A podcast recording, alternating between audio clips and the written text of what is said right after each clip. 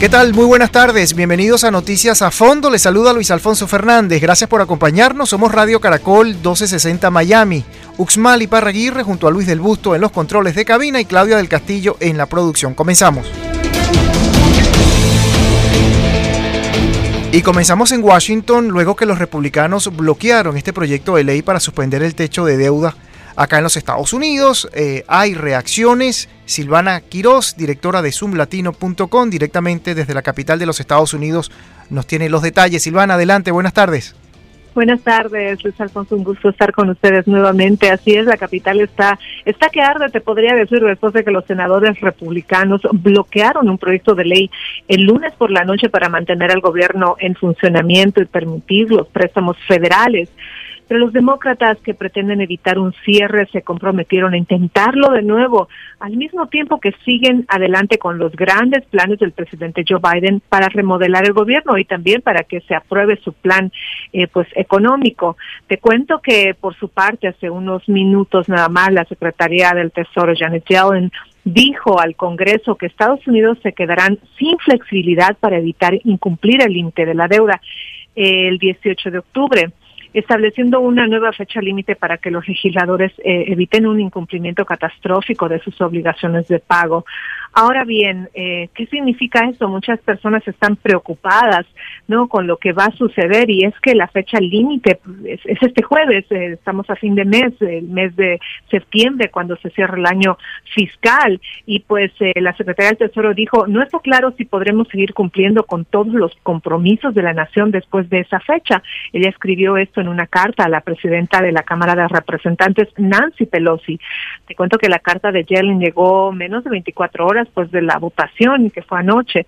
Y por su parte, eh, los senadores republicanos han dicho que apoyarían una medida independiente para evitar el cierre, pero en gran medida se han opuesto a los esfuerzos de los demócratas para suspender el techo de la deuda como parte de una campaña más amplia, y esto para socavar la agenda económica del presidente Biden.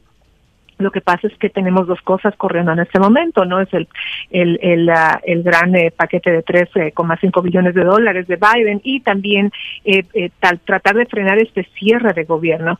Pero bueno, vamos a ver qué sucede. La gente, como te digo, nuevamente está, está un poco preocupada, qué es lo que va a pasar eh, cómo puede afectar esto, ¿no? A los ciudadanos de a pie, a nosotros. Eh, déjame contarte que los que saldrían más eh, afectados, en todo caso, son los que trabajan para el gobierno, ¿no? Si es que esto sucede, las agencias gubernamentales, pues, se quedarían sin dinero para pagar a sus empleados y realizar tareas para eh, la comunidad del pueblo estadounidense. Eh, pues hasta el momento eh, estamos viendo si es que eh, se da algo nuevamente, si, si se ha eh, puesto una fecha límite para pagar la deuda, que es el 18 de octubre, pero pues todavía estamos esperando a ver si hasta el jueves pasa algo, si llegan a algún acuerdo. Luis Alfonso. Así es, y también el líder de los republicanos eh, Silvana en el Senado, eh, Mitch McConnell, ha dicho que su partido está de acuerdo en aprobar fondos para el gobierno para evitar este cierre parcial administrativo a partir del viernes, como tú nos acabas de describir, pero no en la suspensión del techo de la deuda. Entonces allí donde está la traba de, de, este asunto. ¿Qué otra información y que podemos también acceder a zoomlatino.com ustedes están preparando para hoy, Silvana? Mira, eh, tengo una explicación un poquito más, eh, más eh, eh, desglosada de lo que podría pasar. No hay muchas personas que están preocupadas, dicen cómo nos afectaría esto a nosotros si es que cierran el gobierno, vamos a recibir el correo, vamos a seguir, eh, pues, eh, teniendo la, información, las vacunas, cómo afectaría esto. Tengo, eh, pues, bastante información en zoomlatino.com. Estamos publicando una nota relacionada y explicando todo sobre el posible cierre de gobierno si es que si, si es que se da, si es que no sucede un milagro y llegan a un acuerdo.